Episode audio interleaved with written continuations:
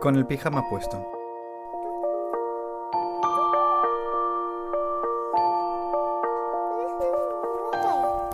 Volver a jugar.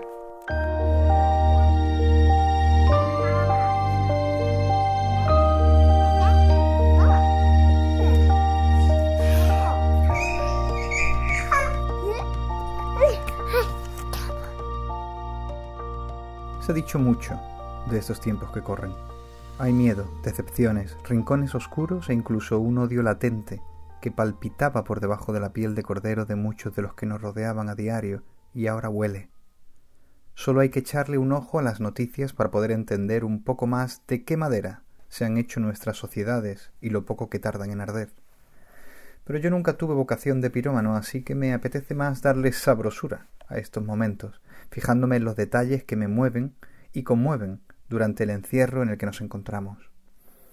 Quiero hablar de los grandes beneficiados por el coronavirus. Antes en este grupo encontraban los perros, pero como ahora son la excusa para salir de casa, me parece que están echando músculo más de lo que desean, y eso de llevar vida de perros se ha extendido a la clase canina burguesa. Pero hay otro grupo que sin duda son los ganadores de esta crisis, los niños de padres y madres trabajadoras. ¿Quién iba a decirnos que algo tan terrible como una pandemia traía bajo el brazo el regalo de compartir tiempo con tus hijos e hijas? De pronto, estamos criando a una generación que pasará meses con la exclusiva tarea de ser mimados, cuidados y atendidos por sus progenitores a todas horas, todos los días de la semana. ¿Qué saldrá de esto? Niños con el corazón henchido, con la piel gastada de tanto beso, con el cerebro expandido de tanto juego, tanto libro. Se lleva un tiempo diciendo que los padres de ahora podrán decirles a sus hijos Cuando yo era niño vivía mejor que tú, tenía de todo, la sanidad era fantástica, la educación cualificada, no había tanta contaminación, ni la corrupción era tan brutal como ahora. Pero este virus le dará a esa generación la oportunidad de réplica y podrán decir Ya, pero ¿Se pasaron tus padres meses en casa enseñándote a plantar semillas en el jardín, leyendo cuentos una y otra vez a cualquier hora, cantando canciones inventadas en pijama después de desayunar? ¿Te criaron durante meses sin mirar el reloj, sin atender a calendarios, citas, compromisos? ¿Acaso pudiste ver a tu padre o a tu madre trabajar con solo asomarte por la rendija de la puerta de su dormitorio?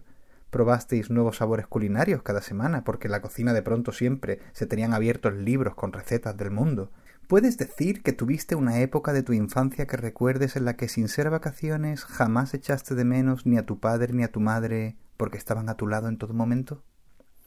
Y sí, sé que hay variantes tristes de esta realidad, lo sé.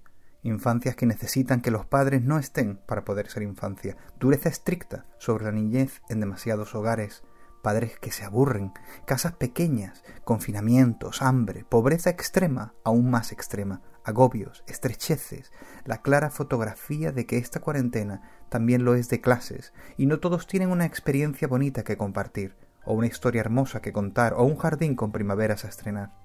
Sé del dolor de la enfermedad, de la muerte, el agujero que te deja el quebranto, el sentirte perdido en tu propio dormitorio. Soy consciente de ello, de esta realidad aplastante. Pero dejadme un momento, dejadme que este susurro a media voz, desde la lejanía digital, se cebe y se regodee incluso en lo alegre. Vamos a aparcar por un instante el desasosiego que nos traen los titulares y la incertidumbre de un mañana que no se sabe si va a ser a lo Mad Max, sálvese quien pueda, peleándonos no por un rollo de papel higiénico, sino por un trozo de pan. Tampoco he tenido nunca yo vocación agorera, así que prefiero imaginarme un futuro donde los adultos del presente somos más niños y los niños más felices al habernos rescatado del naufragio de la adultez. Cuídense mucho.